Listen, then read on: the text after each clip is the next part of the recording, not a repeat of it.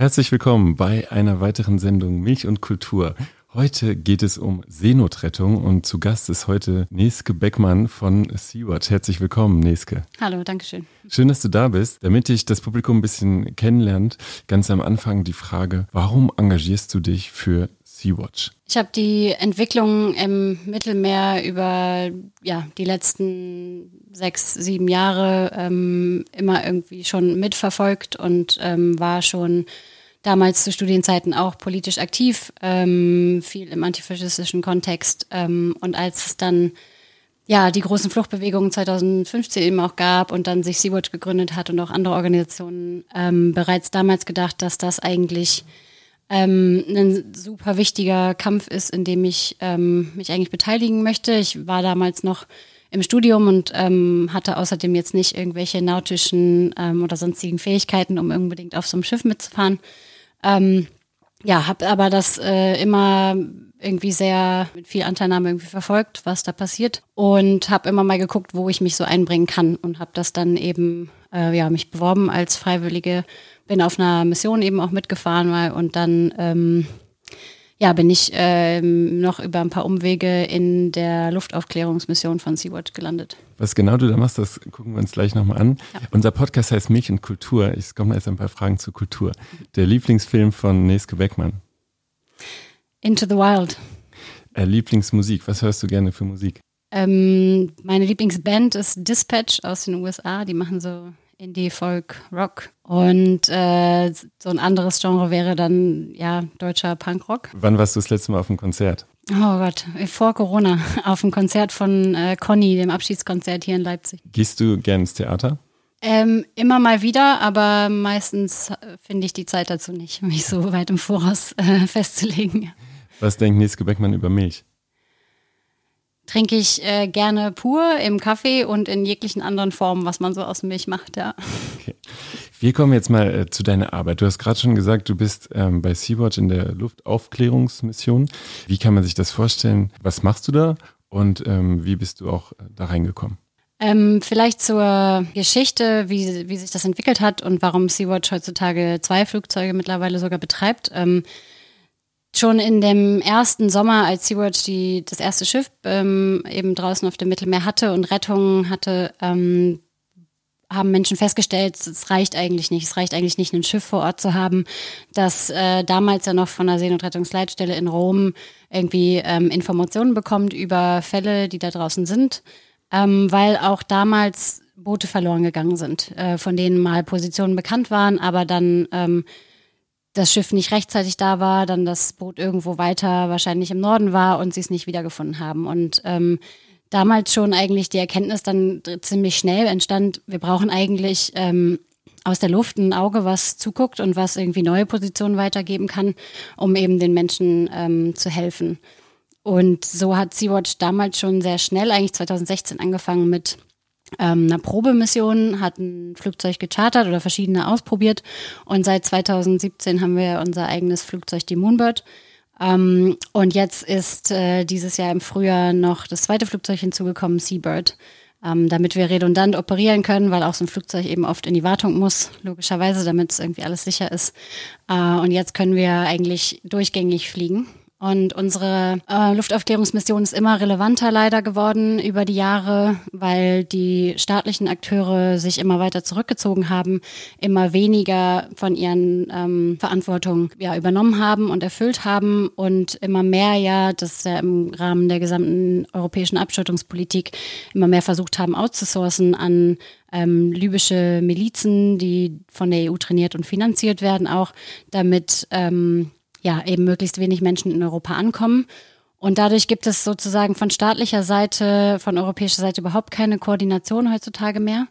Und das bedeutet eben auch, dass unsere Schiffe, wenn sie draußen sind, ähm, keine Informationen mehr bekommen und so ein bisschen im Dunkeln quasi fischen und da zwar patrouillieren, aber das ist ein Rieseneinsatzgebiet, ähm, auf dem eben ja, Menschen entlang der Küste ähm, ablegen.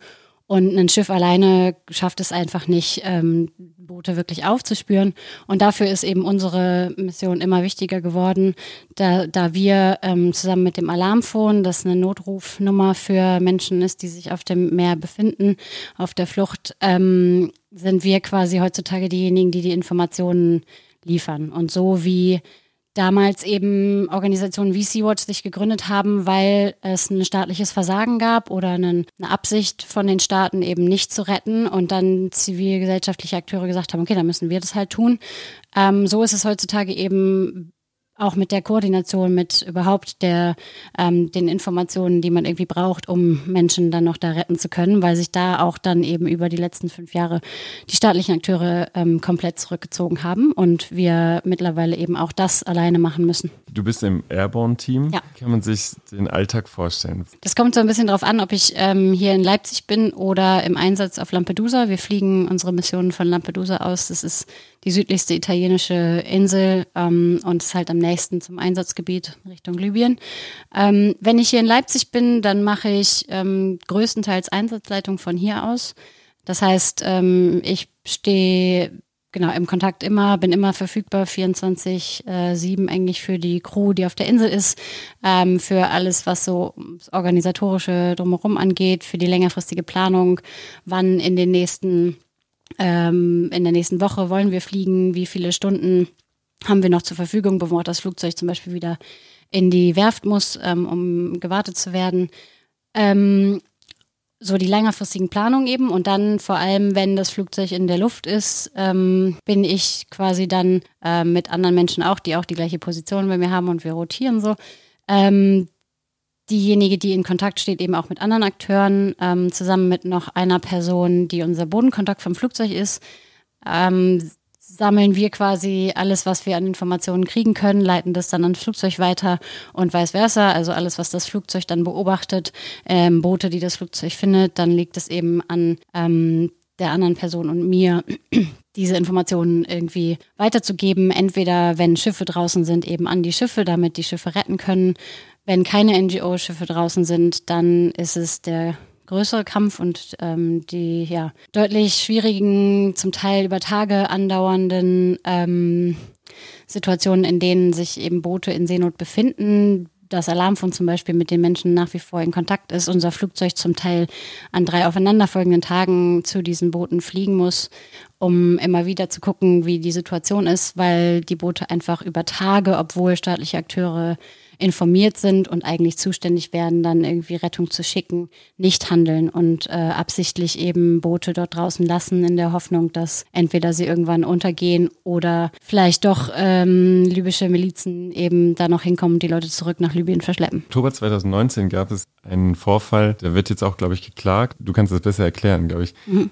Ja, es gibt mittlerweile leider immer mehr dieser Fälle. Das war letztes Jahr im Herbst ähm, ja noch einer, einer von wenigen, die so angefangen haben, sich anzuhäufen. Mittlerweile in den letzten zwei Monaten ist das leider gang und gäbe geworden, dass es ähm, ja täglich fast eigentlich Boote gibt, die in der maltesischen Such- und Rettungszone sind und für die die ähm, Malteser eigentlich zuständig sind, was sie aber ähm, mit allen Mitteln versuchen zu verhindern, dass sie dort retten müssen. Und dabei gehen sie Wege ähm, bis hin zu dubiose ähm, Boote und Crews anheuern, die sich als Fischerboote ausgeben und dann die dorthin schicken und die Leute an Bord nehmen und zurück nach Libyen verschleppen. Das sind wirklich kriminelle Strukturen, die da eben in Malta herrschen und damals Genau, im Oktober fing das so an, dass wir das erste Mal den Beweis zumindest hatten. Wir haben das schon öfter beobachtet, aber ähm, oftmals reicht es unsere, unsere definitive Faktenlage nicht aus, um das komplett so anklagen zu können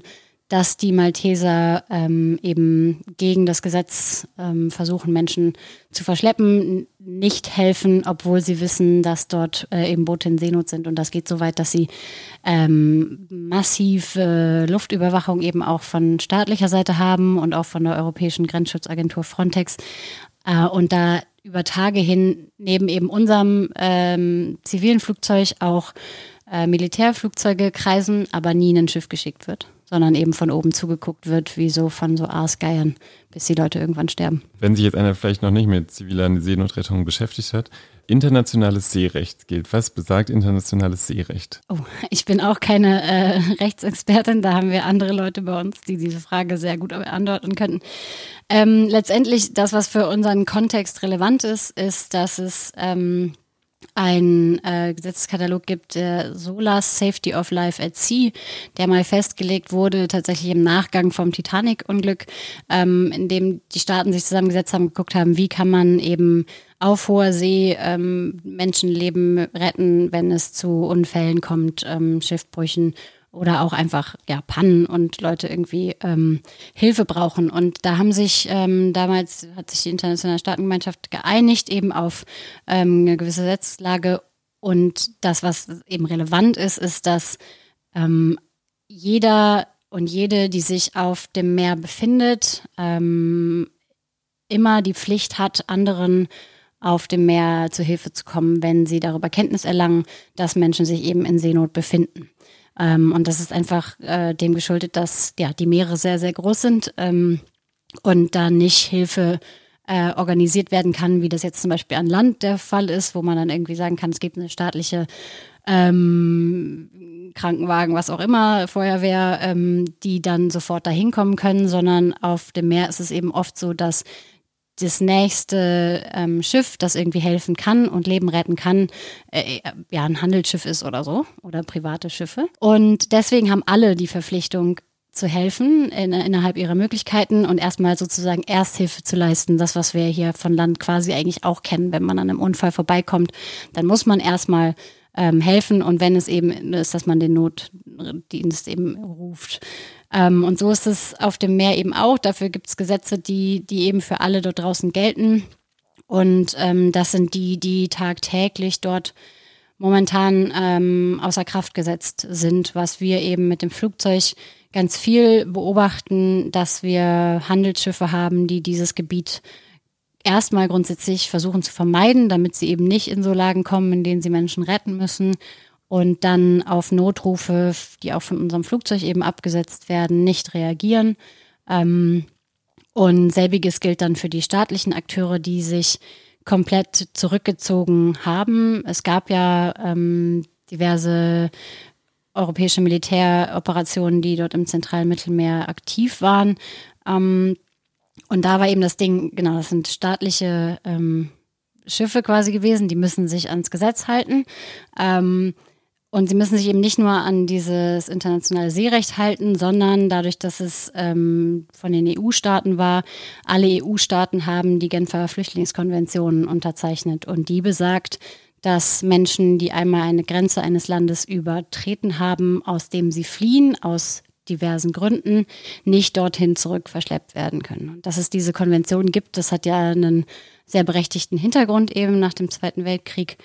Ähm, und das hat dazu geführt, dass eben das internationale Seerecht, dass man eben Menschen retten muss, ganz grundsätzlich. Und dann auch noch, wenn sie sich in internationalen Gewässern befinden und es also aus der Hölle in Libyen rausgeschafft haben, nicht dorthin zurückgebracht werden dürfen. Und ähm, das hat dazu geführt, dass dann diese ganzen europäischen Militärschiffe immer retten mussten. Ansonsten haben sie Gesetz gebrochen. Und dann war die EU irgendwann so klug zu sagen, hey, wenn wir keine eigenen Schiffe mehr da draußen haben, dann müssen wir auch nicht mehr retten. Und deswegen hat operiert die EU heutzutage dort unten eben nur noch Flugzeuge und die Schiffe wurden an Libyer gespendet, an libysche Milizen. Ähm, und Libyen als solches, als Staat ist ja sowieso nicht ein Konstrukt, aber auch die Regierung, die eben von der EU dort unterstützt wird, hat nicht die Genfer Konvention unterzeichnet. Und ähm, insofern ist es praktisch, hat sich EU, die EU damit eben Türsteher geschaffen, die sich nicht an die Gesetze halten müssen, an die die EU sich hält. Was würdet ihr euch von der EU wünschen? Erstmal ein staatliches Seenotrettungsprogramm. Ähm, das, das ganz klar als, als allererstes. Dann, ähm, dass die Europäische Grenzschutzagentur Frontex ähm, nicht mehr finanziert wird, sondern aufgelöst wird. Das, ähm, was Frontex dort unten tut, ähm, ja, ist eigentlich vergleichbar mit ähm, so Söldnertum, die einfach bezahlt werden dafür, um irgendwelche dreckige Arbeit dort zu erledigen. Ähm, und Frontex ist massivst involviert in diese illegalen ähm, Pushbacks. Ähm, also eine staatliche Seenotrettungsmission, ähm, keine Pushbacks durch Frontex mehr, keine Finanzierung der libyschen Milizen, die als sogenannte libysche Küstenwache eben ähm, ja, von der EU pro ähm, unterstützt werden. Und ähm, dann fordern wir aber ganz besonders auch legale Fluchtwege, weil das ist ja am Ende das Problem, weshalb Menschen sich auf diesen unglaublich gefährlichen Weg begeben müssen, auf dem täglich Menschen sterben. Ähm, das liegt daran, dass es eben keine Möglichkeiten gibt für Menschen aus den diversen Gründen, die aus ihrer Heimat fliehen müssen, legal an einen Ort zu kommen, an dem sie sicher sind. Und ähm, das ist ein Unding, was ja natürlich äh, wesentlich größer noch ist als jetzt nur die EU betreffend, sondern ja weltweit ein Problem. Aber die legalen Fluchtwege und dann Bewegungsfreiheit letztendlich für alle Menschen, dass sie sich aussuchen können, wo sie leben möchten und nicht gezwungen sind, in ähm, Diktaturen, in Krieg, in Elend zu leben, da wo sie herkommen. Also ich höre raus, der, ein großer Vorwurf ist auch, dass die EU oder Europa sich aus der Verantwortung stiehlt, dadurch, dass sie einfach keine staatlichen Schiffe mehr einsetzen und sich so ein bisschen darum winden. Es ist aber auch medial herbe Kritik an Sea-Watch oder an gemeinnützigen Organisationen, Hilfsprogrammen, die dann gestartet wurden, auch durch Politiker geäußert worden und äh, verstärkt worden. Ähm, nicht zuletzt durch äh, Horst Seehofer oder Sebastian Kurz zum mhm. Beispiel. Mhm. Seht ihr da eine Bewegung drin? Also hat sich das äh, entwickelt oder ist es, ähm, wie nehmt ihr das gerade als Organisation wahr? Ja, das wird schon mit jedem Tag quasi heftiger, was uns ähm, also negativ. Ja, ja, leider, ja. Was uns äh, an Steinen in den Weg gelegt wird, um uns daran zu hindern, eben unsere Arbeit durchzuführen. Ähm, das sieht man zum Beispiel daran, dass momentan ähm, von, ich glaube, es sind eigentlich sieben, mindestens sieben Schiffe von NGOs, die einsatzfähig wären und die alle aus verschiedensten Gründen nicht im Einsatz sind. Und ähm, das ist heutzutage perfider und klüger, als es noch irgendwie unter ähm, Salvini, dem, dem Innenminister von vor einem Jahr in Italien zum Beispiel war, der das ja sehr populistisch ähm, durchgesetzt hat und mit großem Tara Schiffe an die Kette gelegt hat. Ähm, heutzutage sind das ja sehr perfide Möglichkeiten, um einfach zu sagen, ja, aber das Schiff ist nicht äh, nicht sicher genug für den Einsatz, finde, dass es bestimmt ist und das müsste erst das und das und das erfüllen, bevor es wieder retten darf. Und ähm, so sehen wir eben momentan eine Situation, in dem mal wieder, jetzt schon seit anderthalb Monaten, kein einziges ähm, Rettungsschiff im Einsatz ist. Und die einzigen, die verblieben sind, sind eben das Alarmphone ähm, und wir mit den Flugzeugen. Und jetzt geht es eben so weit, dass auch wir, die wir ja per se erstmal mit einem Flugzeug nicht jemanden retten können, wir können die Leute ja nicht selber aus dem Wasser ziehen, ähm, sondern wir informieren letztendlich darüber. Wir machen publik, was dort unten passiert. Wir versuchen irgendwie ein bisschen Licht reinzubringen in dieses gewollte Dunkel. Ähm, und dass wir mit jedem Tag, den wir quasi unsere Arbeit gut machen, indem wir ähm, aufdecken, was dort an Verbrechen geschieht, wie viele Menschen dort sterben, ähm, wie staatliche Akteure absichtlich eben nicht helfen, dass wir mit jedem Mal, dass wir so etwas schaffen, mehr kriminalisiert wird und mehr versucht wird ähm, aufzuhalten. Das ähm, fängt dann an mit Kontrollen, äh, willkürlichen Kontrollen am Flughafen, dass wir ähm, in Polizeikontrollen lange festhängen, dass wir erst mit großer Verspätung losfliegen können, dass unser Flugzeug ähm, mehr Kontrollen unterzogen wird, ähm, dass auf einmal einen Flughafen und sagt, wir dürften da nicht mehr hinfliegen und, und da nicht mehr tanken, weil sie keinen Platz mehr für uns hätten, weil sie eben politischen Druck bekommen, ähm, in dem Fall aus Rom, dass wir ja, dass sie uns eben nicht mehr fliegen lassen, weil auch das nicht mehr gewollt ist, ähm, dass wir eben darüber berichten, weil das natürlich unbequem ist und weil das nicht in, äh, in das Bild passt, was eben vermittelt werden soll von solchen wie eben Seehofer ähm, die uns ja immer wieder vorwerfen, wir wären irgendwie schuld an dem Ganzen, was total absurd ist, was man eben in den letzten anderthalb Monaten gerade auch ganz, ganz krass sehen konnte, dass es diesen Pull-Faktor, von dem immer gesprochen wird, dass der, der ist ja auch bereits wissenschaftlich widerlegt. Auch, ja. ja. der ist wissenschaftlich widerlegt und ähm, wir haben in den letzten sechs Wochen so viele Boote auf dem Wasser gehabt wie schon ähm, sehr lange nicht mehr. Ähm, ja, ich würde sagen, seit, seit fast zwei Jahren. Und es gab kein einziges NGO-Schiff. Und das ist, ähm, das ist bekannt. Und äh, das, was uns ja auch immer vorgeworfen wird, wir würden irgendwie, wenn wir in den Medien verkünden, dass wir mit dem Schiff wieder auf Mission fahren, dass wir damit quasi ankündigen würden, kommt wenn das so stimmen würde und die Menschen da, ähm, die in libyschen Folterlagern ähm, irgendwo liegen und nicht mal bei, übrigens nebenbei bemerkt, äh, selber darüber entscheiden, wann sie irgendwie auf ein Boot steigen, sondern da einfach draufgesetzt werden. Wenn das stimmen würde, dann würden ja die Menschen jetzt wahrscheinlich nicht mehr kommen, wenn sie sehen, ah, alle Schiffe sind festgesetzt. Und ich meine, wir machen darüber alle Medienarbeit und sagen, hey, das ist ein Unding, unsere Schiffe sind alle festgesetzt.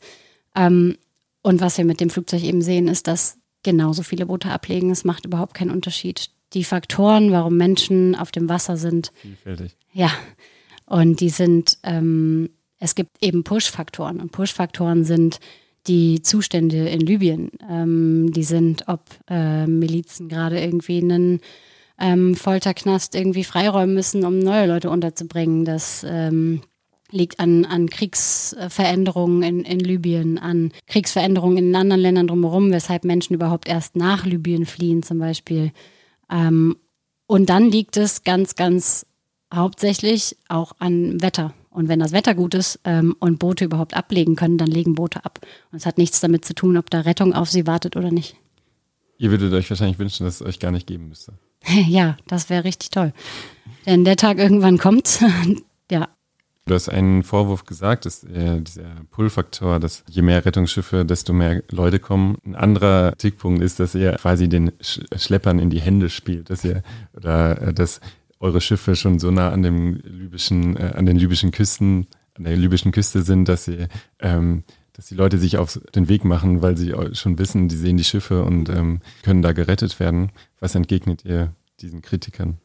Ähm, tja, äh, ganz grundsätzlich, ähm, das, was ich eben schon im Nebensatz anmerkte, ist es so, dass ähm, die Menschen, ja, die Menschen selbst, die auf den Booten sitzen, haben oftmals überhaupt gar keinen Einfluss darauf, ähm, weder wann sie auf diesem Boot sitzen, noch auf was für einem Boot und wie das ausgestattet sind. Ähm, darüber entscheiden eben die, die Schlepper, ähm, die Schmuggler, die dort ähm, dafür zuständig sind, dass das, äh, dass das Business so gut läuft. Ähm, und die da gibt es von dem, was wir eben beobachten, ähm, allein von dem, wie irgendwie Boote ausgestattet sind, da gibt es sehr unterschiedliche Gruppierungen, nenne ich sie mal freundlich gesagt. Ähm, manche Boote sind besser ausgestattet ähm, und das ist auch was, was über die Jahre immer so gewesen ist.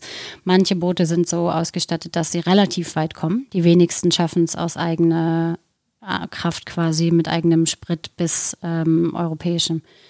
Boden, aber ähm, und andere sind so ausgestattet, dass sie quasi 20 Meilen vor Libyen schon keinen Sprit mehr haben. Und das ist was, was sich immer mal verändert und fluktuiert, aber was nicht jetzt mit den, mit den Booten zusammenhängt, die da irgendwie warten und äh, darauf, ja, irgendwie Menschen retten würden. Ähm, das, das gesamte Business, aber das geht vielleicht auch ein bisschen weit und ähm, das hängt zusammen letztendlich nicht nur mit Menschenschmuggel, sondern das ist, äh, hängt mit dem Ölgeschäft in Libyen ganz, ganz krass zusammen. Ähm, mit Waffenschmuggelbewegungen. Das sind oftmals die gleichen Milizen. Und ähm, das perfide ist ja an der ganzen Sache auch, dass die Milizen zum Beispiel, die Menschen auf diese Boote setzen, zum Teil eng verbandelt sind mit der sogenannten libyschen Küstenwache, die von der EU finanziert wird. Ähm, das heißt, wer, wer da wem in die Hände spielt, da, die NGOs haben da weniger zu tun. Das ist eher die europäische Regierung, die ähm, diese Milizen eben finanzieren und unterstützen. Ich habe es auch auf eurer Seite gelesen. Du sagst immer bewusst die sogenannte libysche Küstenwache, ja. weil, was unterscheidet die von normalen Küstenwachen? Du hast es. Ja, es ist ähm, letztendlich sind es kriminelle ähm, Milizen, die diese Einheitsregierung, sogenannte Einheitsregierung in Tripoli, die eben von der EU unterstützt wird, ähm, sich der verschrieben haben. Und ähm, man kann nicht von einer Einheit reden, ähm, sozusagen, oder einem zentralen Organ wirklich. Ähm, und sie sind auch nicht primär, also die Küstenwache, sondern sie sind wirklich von der EU dafür ja bezahlt, dafür zu sorgen, dass keine Menschen hierher kommen. Also es sind quasi äh, EU-finanzierte, skrupellose Grenzschützer. Und ähm, ja, da von der Küstenwache zu sprechen, der ich irgendwie wesentlich positivere Eigenschaften unterstelle, ähm, die ganz andere Aufgaben eigentlich auch hat, ja, ist absurd. Ähm, ja, und das, was wir eben beobachten, dass auf Menschen geschossen wird, während ähm, sie Boote abfangen, ähm, dass Boote zerstört werden, während Menschen da noch drauf sitzen, damit die Leute aufhören, sich zu wehren, dass sie eben wieder eingefangen werden. So, dass das alles, das kann man einfach nicht als, als Küstenwache bezeichnen. Ja. Man hört, man liest viel über äh, Geflüchtete auf dem Mittelmeer in den Medien. Du bist jetzt sehr, sehr nah dabei. Was macht dich bei deiner Arbeit oder hat dich bisher bei deiner Arbeit am wütendsten gemacht, wenn du an Europa oder an die EU denkst? Also jetzt ein Gefühl, du hast ja auch schon gesagt, was dich ärgert, aber was macht dich auch persönlich am wütendsten? Und äh, ich stelle mir so vor, dass auch, dass man sehr berührende Erlebnisse hat in, äh, bei der Arbeit. Was wäre eines der berührendsten Erlebnisse, die du gehabt hast? Ähm, wütend machen mich sehr viele von den ähm, Szenerien, die wir dort unten sehen. Und ähm, die sind mittlerweile so zahlreich und gerade in den letzten Monaten noch zahlreicher geworden. Ähm, und das ist zum Beispiel, wenn, wenn ein Boot schon 24 Stunden da treibt und wir darüber wissen und schon mal da waren und die Leute schon beim ersten Mal uns verzweifelt zugewunken haben und leere ähm, Spritkanister in die Luft gehalten haben und Kleinkinder in die Luft gehalten haben und äh, um uns zu zeigen, dass sie unglaublich dringend Hilfe brauchen. Und wenn wir dann wieder landen und ähm, die Mission nachbereiten und die Mission für den nächsten Tag vorbereiten, schlafen gehen, nächsten Tag aufstehen und dann wissen, wir müssen da wieder hinfliegen, weil die Menschen immer noch nicht gerettet sind, obwohl wir den Behörden schon vor 24 Stunden Bescheid gegeben haben.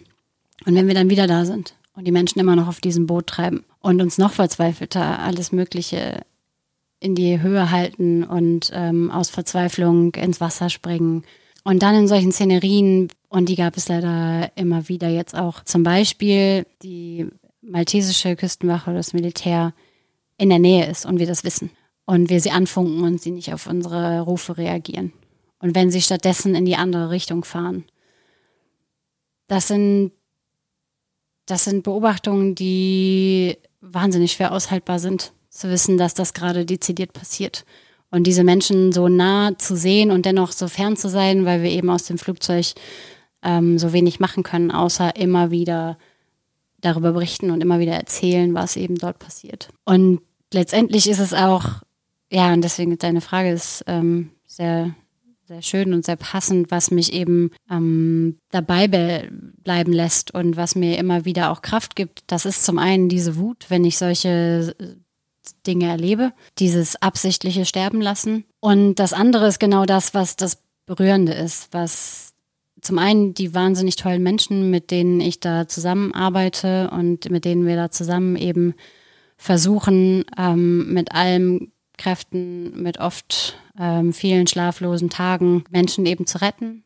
Und berührende Momente sind wenn wir beispielsweise über Tage hinweg immer wieder zu einem Boot gefahren sind und dann irgendwann nach ganz viel medialem Druck auch doch gerettet wurde, zum Beispiel von der Küstenwache von Lampedusa. Und ich schon ein paar Mal jetzt die Chance hatte, dass ich dann dort im Hafen war, als diese Menschen angekommen sind, die ich vorher eben nur aus dem Flugzeug sehen konnte. Und ihre unglaublich erschöpften, aber so erleichterten Gesichter dann zu sehen und zu wissen, immerhin sind sie jetzt auf sicherem Boden. Sie haben immer noch einen wahnsinnig schwierigen Weg vor sich, aber ähm, sie sind erstmal in, in, einer Art von Sicherheit. Und die Momente, ja, diese Menschen zu sehen und ihnen dann zumindest aus der Ferne zuwinken zu können, ähm, die geben auch wahnsinnig viel Kraft und lassen mich und auch ja, alle in, in meinem Team weitermachen, auch wenn es wahnsinnig schwierig ist in vielen Tagen.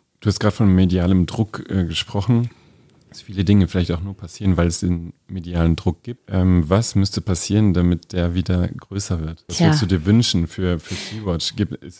also ja. es gibt ja auch oft Petitionen, ähm, müssten Leute mehr auf die Straße gehen? Ähm, was wäre was wär eigentlich gut gerade für Sea-Watch? Ja, ich glaube, äh, bei dem ersten, als du die Frage zu Anfang gestellt hast, da fiel mir leider nur ein, dass wahrscheinlich ähm, wesentlich mehr Unglücke wieder passieren müssen, die in den Nachrichten kommen. So wie das damals ja überhaupt angefangen hat, auch dass Italien eine Rettungsmission gestartet hat 2013, als eben über 600 Menschen auf einem Boot äh, kurz vor Lampedusa eben gekentert sind und ähm, viele hundert dabei gestorben sind.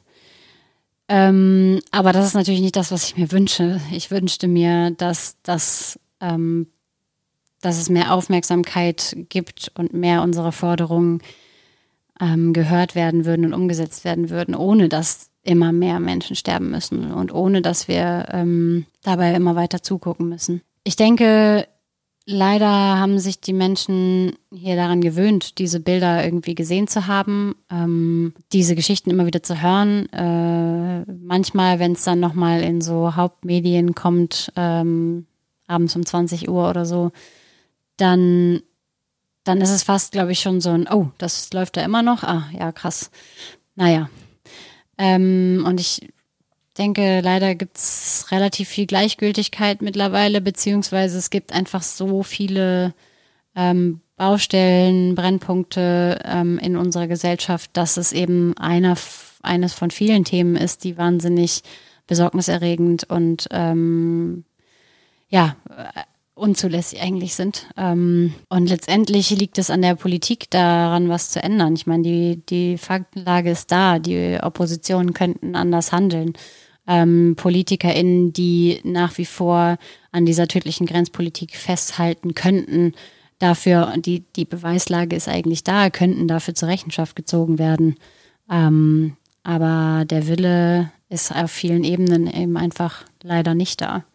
Deswegen ist es ein bisschen schwierig zu sagen, was ich mir, mir wünsche. Mehr Anteilnahme und äh, Aufschrei. Ja. Vielleicht auch, wenn, äh, könnte man, oder wird das ein bisschen klarer, was man sich vielleicht wünschen könnte, wenn du auch mal die Situation beschreibst, die jetzt gerade äh, vorherrscht mit euren Schiffen. Mhm. Die werden gerade festgehalten äh, in Häfen. Warum? Da wird vielleicht auch jemandem, der sich nicht mit ziviler Seenotrettung beschäftigt, klar, wie absurd äh, da manche, manche Dinge sind. Ja. Wie ist die Situation gerade mit euren Schiffen? Ja, wie, wie vorhin gesagt, liegen sie eben alle äh, momentan im Hafen.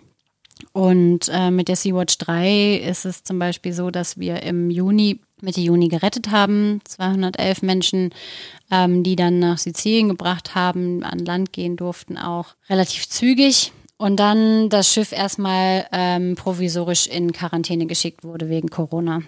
Und Corona sowieso ähm, die große praktische neue Ausrede ist, um uns äh, eben außer Gefecht zu setzen. Und als, als Vergleich mal, wir müssen zwei Wochen in Quarantäne, weil wir haben ja vielleicht jetzt Corona. Äh, natürlich keins von den staatlichen Schiffen, was irgendwie, was wir dann doch mal zur Rettung äh, bewegt haben in den letzten Wochen, musste in irgendeine Quarantäne. Auch nicht die Handelsschiffe, die gerettet haben. Das ist also eine ganz eindeutige ähm, Strategie gegen uns eben. Nach diesen zwei Wochen Quarantäne durfte das Schiff dann also wieder in den Hafen und wäre eigentlich, ja, wir hätten Crew Change gehabt und ähm, es hätte wieder rausfahren können. Und dann gab es eine staatliche Kontrolle, die ähm, prinzipiell normal ist, also die jedes Schiff irgendwie einmal im Jahr mindestens in irgendeinem Hafen auf der Welt bekommt, um einmal so zu checken, ist alles an dem Schiff okay, ist es alles seetauglich, ähm, sind alle Rettungsmittel vorhanden und so weiter und so fort. Ähm, bei uns ist es nur so, dass unsere Schiffe die quasi jedes Mal mittlerweile bekommen, wenn sie wieder in den Hafen einlaufen. Und eben bei dieser Kontrolle auch ähm, dann Kleinigkeiten am Ende hauptsächlich festgestellt wurden, die dann auf so einer Liste waren, okay, das müsst ihr alles beheben. Vielleicht kannst du auch mal ja. ein Beispiel sagen, weil ich habe es nur gelesen, ich fand es ja. sehr absurd die Menge von Abfall auf äh, Mülleimern.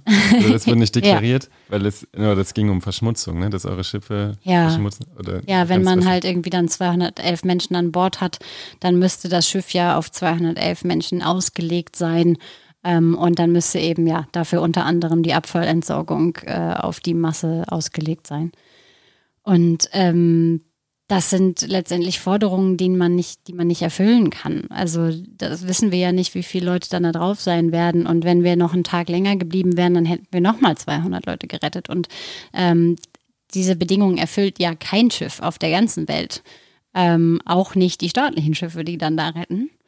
Ähm, ja, und so wird dann zum Beispiel Müll benutzt. Oder ähm, ganz perfides Ding war auch das, was an der also außen am, am Bug des Schiffes eine, was anderes draufstehen sollte. Irgendwas musste geändert werden, ich weiß gar nicht die Details. Und dann haben sie gesagt, okay, das müsst ihr äh, übermalen und irgendwie das und das neu hinschreiben äh, quasi. Und aber gleichzeitig gesagt haben, bei uns im Hafen dürfen keine Malerarbeiten außen an Schiffen passieren. Das heißt, wir können in diesem Hafen, um die Freigabe zu bekommen, rauszufahren, äh, können wir gar nicht die Dinge machen, die wir machen müssten, die auf dieser Liste eben stehen. Und das passiert am laufenden Band in den letzten ja, zwei Jahren mittlerweile leider, dass äh, über so ganz, und da werden sie eben auch immer klüger, uns irgendwie so Sachen ähm, äh, ja, vorzuwerfen, die wir kaum lösen können, weil es Widersprüche in sich sind. Einer der, der Vorwürfe ist, wir hätten zu viel Rettungsmittel an Bord für ein Schiff, das so und so registriert ist, wie eben die Sea-Watch 3 registriert ist. Und äh, Vielleicht kann man es so stehen lassen. Also ja, zu viele Rettungsmittel. Aha. Äh, du arbeitest im Airborne-Team und ähm, du engagier dein Engagement. Ist das, machst du das nebenberuflich? Ist das ein hauptberufliches Engagement bei Sea-Watch? Und ähm, was würdest du dir wünschen für die nächsten Jahre für deine Arbeit bei Sea-Watch? Ähm, ich habe das so wie ja eigentlich alle bei uns erst ehrenamtlich angefangen und habe das dann Vollzeit gemacht, eine ganze lange Zeit. Ähm, und kam dann irgendwann an den Punkt, dass ähm, ja ich irgendwie gucken musste, wie ich dann Miete bezahle noch und äh, habe dann eben das große Glück gehabt, dass ähm, wir in, in Sea-Watch die finanziellen Mittel eben gerade haben, um Leuten, die das eben in Vollzeit machen, auch ähm, eine, ja, einen bezahlten Job quasi geben zu können. Das heißt, äh, ich bin angestellt bei Sea-Watch auch und ähm, mache das äh, in, in Vollzeit, ja. Ich mache eigentlich sehr wenig andere Dinge nebenbei nur noch. Ähm, und das ist aber auch voll okay, weil ich das, also es ist für mich nicht eine Arbeit, sondern das ist ähm, mein politischer Kampf, den ich ähm, führen will. Und das ist mir einfach äh, ein Riesenanliegen, da so viel ich eben kann, irgendwie dazu beizutragen, dazu beizutragen, dass nicht mehr Menschen auf dem Mittelmeer an der europäischen Außengrenze sterben gelassen werden. Ähm, was ich mir wünsche für äh, meine Arbeit, na, das haben wir schon am Anfang gehabt quasi, dass sie sie nicht mehr machen müssten. Ähm, aber dass wir vielleicht zumindest, äh, ich glaube, das ist sehr utopisch, aber dass wir an einen Punkt kommen, in dem wir nicht mehr jeden Tag kämpfen müssen, überhaupt ähm, im Einsatz sein zu können. Ähm, dass wir vielleicht, wie es am Anfang schon auch mal war, dass es eine gewisse Dankbarkeit dafür gab, dass es irgendwie das gibt, was wir machen. Ich meine, ähm, das ist ja nun kein ungewöhnliches System, dass Menschen aus der Zivilgesellschaft ähm, hilfreiche Dinge für die Gesellschaft tun. Das ist ja an Land ganz genauso. Das ist halt nur hier nicht ähm, so politisch umstritten. Niemand hinterfragt die freiwillige Feuerwehr. Nur weil sie aus Freiwilligen besteht, wird sie nicht angegriffen und gesagt, ihr dürft das aber nicht und das ist irgendwie nicht professionell genug oder da habt ihr nicht, äh, ja, haltet ihr nicht das oder das ein, nur weil das irgendwie die Berufsfeuerwehr äh, kann und muss. Ähm, aber es ist eben ein wahnsinnig politisch umkämpfter Bereich und ähm, deswegen wird unsere Arbeit halt versucht zu verhindern und ähm, das wäre einfach ja das Mindeste, was passieren müsste, dass wir weitermachen dürfen, was wir machen und äh, worin wir auch wirklich gut geworden sind in den Jahren. Ähm, ja, das wäre vielleicht die minimalste Forderung. Ähm, Sea-Watch ist eine gemeinnützige Initiative, die sich der zivilen Seenotrettung von Flüchtenden an Europas Grenzen verschrieben hat. Das heißt, ihr finanziert euch durch Spenden. Mhm. Wenn jetzt jemand euch spendet, wofür wird das Geld, was gespendet wird, eingesetzt? Das ist äh, sehr, sehr vielfältig. Ähm, das, ein paar Beispiele ja. geben. Es fängt natürlich an von ähm, den viel zu vielen Rettungsmitteln, die wir an Bord des Schiffes haben. ähm, also von dem Kauf von ähm, genau Ausstattung des, der Schiffe oder auch der Flugzeuge die ähm, Schiffe und Flugzeuge selber, die kosten in der Wartung, Instandhaltung und im Betrieb ähm, ziemlich viel Geld. Und ähm, ne, das ist dann sowas irgendwie wie der Sprit für, für sowohl Flugzeug als auch Schiff. Und dann braucht es aber immer, immer mehr Menschen eben auch, weil der Kontext, in dem wir ähm, eben versuchen zu wirken äh, und in dem wir uns befinden, immer ähm, feindlicher uns gegenüber geworden ist dass wir quasi mit ganz vielen Menschen in Vollzeit uns nur dem verschreiben und versuchen, überhaupt operativ zu sein. Das heißt, Menschen, ähm, die im Büro äh, arbeiten, ähm, ständig und nicht fünf, sondern irgendwie sieben Tage die Woche. Das heißt, äh, die eben auch wie ich ähm, von irgendwas dann leben müssen. Das heißt, wir bezahlen Gehälter ähm, und haben da zum Glück auch mittlerweile eben die Strukturen, dass wir und die Unterstützung ähm, von, von SpenderInnen, dass wir das eben tun können.